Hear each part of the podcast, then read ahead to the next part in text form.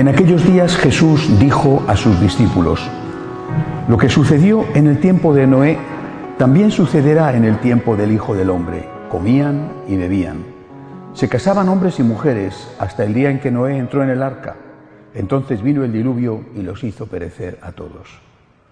Lo mismo sucedió en el tiempo de Lot. Comían y bebían, compraban y vendían, sembraban y construían. Pero el día en que Lot salió de Sodoma llovió fuego y azufre del cielo y los hizo perecer a todos. Pues lo mismo sucederá el día en que el Hijo del Hombre se manifieste. Aquel día, el que esté en la azotea y tenga sus cosas en la casa, que no baje a recogerlas. Y el que esté en el campo, que no mire hacia atrás. Acuérdense de la mujer de Lot. Quien intente conservar su vida la perderá y quien la pierda la conservará. Yo les digo, aquella noche habrá dos en un mismo lecho. Uno será tomado y el otro abandonado. Habrá dos mujeres moliendo juntas, una será tomada y la otra abandonada. Entonces los discípulos le dijeron, ¿dónde sucederá eso, Señor? Y él les respondió, donde hay un cadáver, allí están los buitres. Palabra del Señor. Palabras algo misteriosas, quizá, estas que, que pronuncia Jesús anunciando el fin de los tiempos.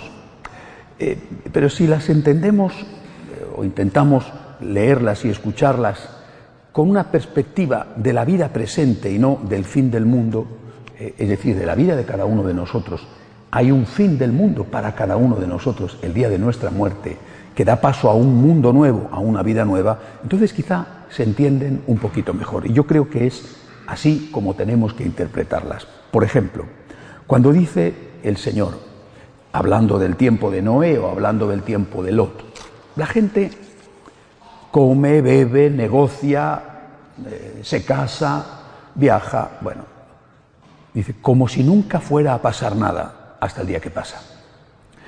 Eh, es decir, hemos perdido de vista en nuestra vida real que un día va a ser nuestro último día. Eh, trabajamos, ahorramos, nos relacionamos, como si fuéramos a durar para siempre. Esto es una sensación quizá inevitable, porque a lo mejor tendríamos una depresión si tuviéramos pendiente la muerte continuamente, pero es una sensación falsa. Y creo que esto es lo que nos está diciendo Jesús en primer lugar. Un día para ti será tu último día. Estate preparado para eso.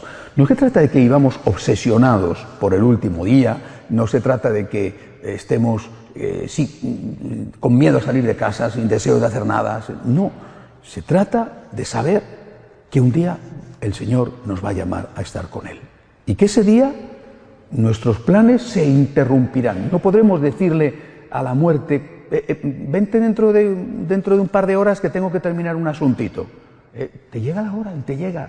A veces la ves venir una enfermedad que te va deteriorando, otras veces es fulminante, un ataque al corazón, un accidente de tráfico. Eh, creo que esta es la primera lección que el Señor nos da. Eh, eh, hay un, viejo refrán español, al final el que se salva sabe y el que no, no sabe nada.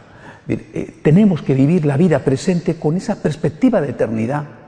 Esto no es más que un tránsito, una etapa y además muy corta. Sabiendo eso, hagamos las cosas, los negocios de este mundo, comprar, vender, comer, disfrutar, hagámoslo, pero sabiendo que un día el Señor nos va a llamar con Él y nos va a pedir cuentas. Segunda lección de este texto, eh, que también digo, parece misterioso, estarán dos en una misma cama, pero a uno se lo llevarán, a otro no, estarán dos mujeres moliendo juntas, a una se la llevarán, a otro no. ¿Qué significa? Que tú puedes estar rodeado de santos, y tú no serlo. Puedes haber tenido un papá, una mamá excepcionales y tú no serlo. O al revés. Puedes haber tenido unos papás que dejaban mucho que desear y tú ser un santo. De todo ha habido.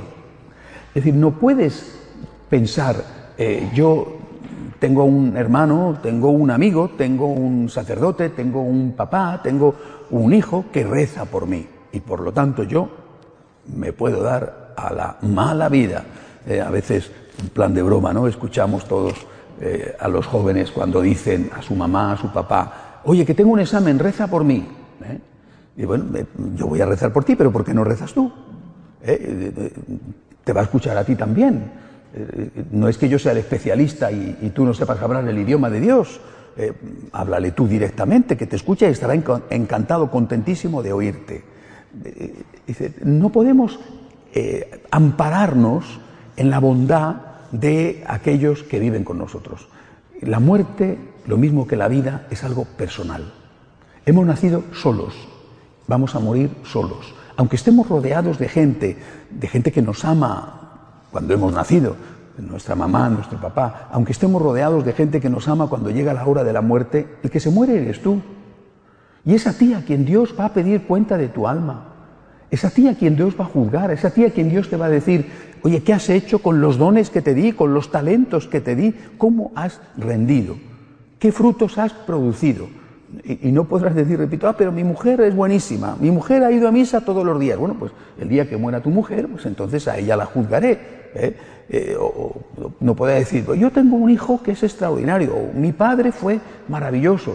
Y bueno, estupendo, tu papá ya le juzgué, está en el cielo, pero ¿y tú qué? Eh, por eso, vivamos con esta perspectiva de que el tiempo pasa veloz y que rapidísimamente nos hacemos mayores rapidísimamente se nos va la vida y si no estamos preparados perderemos la vida eterna, que es la verdadera vida. Y luego no pensemos que por tener amigos eh, conocidos que son muy buenos, nosotros podemos hacer lo que queramos. A cada uno de nosotros es el Señor el que nos juzgará. De pie, por favor.